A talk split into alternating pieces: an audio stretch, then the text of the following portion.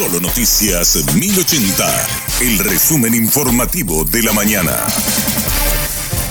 Hola, soy Susana Arevalo y este es el resumen informativo de la mañana. Bururú Esquivel no podrá asistir al acto de proclamación de los ganadores de las elecciones generales 2023. La jueza Cintia Garcete rechazó la solicitud planteada por la defensa.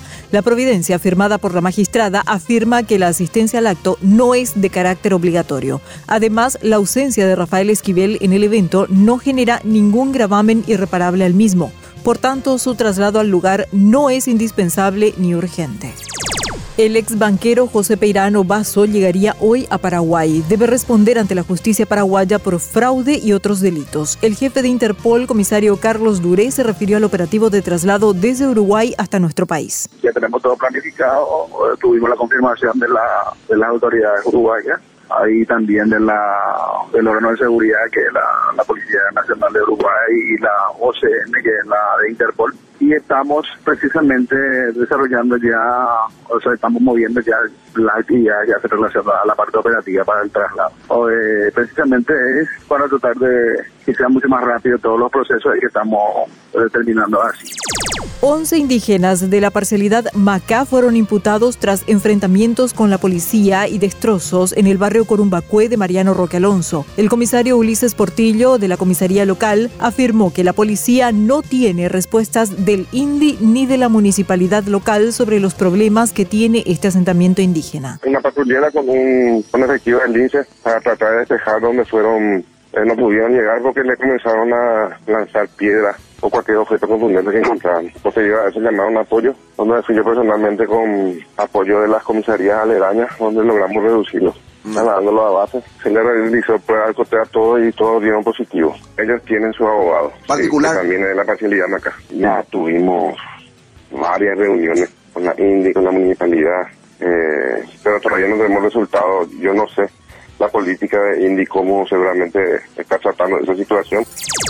El Estado subsidia actualmente el 50% del precio del pasaje en el transporte público del área metropolitana. Esto aumentó el presupuesto considerablemente, lo que genera los retrasos en el pago del subsidio a los transportistas. Así lo explicó el viceministro Oscar Stark. Actualmente el Estado paga la mitad más o menos en enero, con la tarifa de enero. Vemos que el pasajero cuando se sube al bus paga 2.300 y al mismo tiempo le da la instrucción del Estado que le pague a la empresa 2.336. O sea, en el caso del bus convencional es un poquito más lo que paga el Estado que lo que paga el pasajero y las empresas cobran al contado lo del pasajero y cobran eh, con estos dos meses y medio, tres meses de atraso lo que corresponde al pago del Estado. No, eso tener en el tiempo y, y la consecuencia, ¿por qué pasó esto? Por el aumento del subsidio, ¿verdad? O sea, la elaboración del presupuesto tiene rigideces y normalmente se hace en base al presupuesto del año anterior. Como en los últimos años el subsidio pasó del 20% de la tarifa al 50%, eso hizo que cada año se requiera más presupuesto y eso obviamente es, casi que es, por sistema, digamos, es difícil meter dentro del presupuesto. Este año, cuando yo asumí acá el viceministerio, se había terminado el saldo presupuestario, el crédito presupuestario para pagar subsidios. Ahí gestionamos una reprogramación. Pedro Sánchez decidió adelantar las elecciones generales en España tras la derrota de su partido en la jornada electoral que se desarrolló ayer. El Partido Socialista de los Trabajadores ganó solo tres de las 12 regiones donde se realizaron elecciones.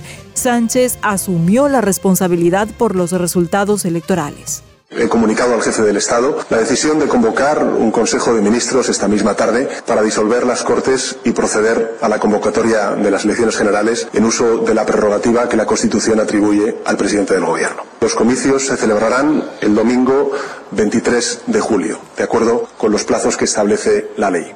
He tomado esta decisión a la vista de los resultados de las elecciones celebradas ayer. La primera consecuencia que tendrán estos resultados será que magníficos presidentes y presidentas autonómicos, alcaldes y alcaldesas socialistas, se van a ver desplazados con una gestión impecable y ello a pesar de que muchos de ellos y ellas han visto incrementado su apoyo en el día de ayer. La segunda consecuencia será que numerosas instituciones pasarán a ser administradas por nuevas mayorías conformadas por el Partido Popular y por Vox. Y aunque las votaciones de ayer tenían un alcance municipal y autonómico, el sentido del voto traslada un mensaje que va más allá. Y por eso, como presidente del Gobierno y también como secretario general del Partido Socialista, asumo en primera persona los resultados y creo necesario dar una respuesta y someter nuestro mandato democrático a la voluntad popular. Hasta aquí el resumen informativo de la mañana. Que tengas un excelente resto de jornada.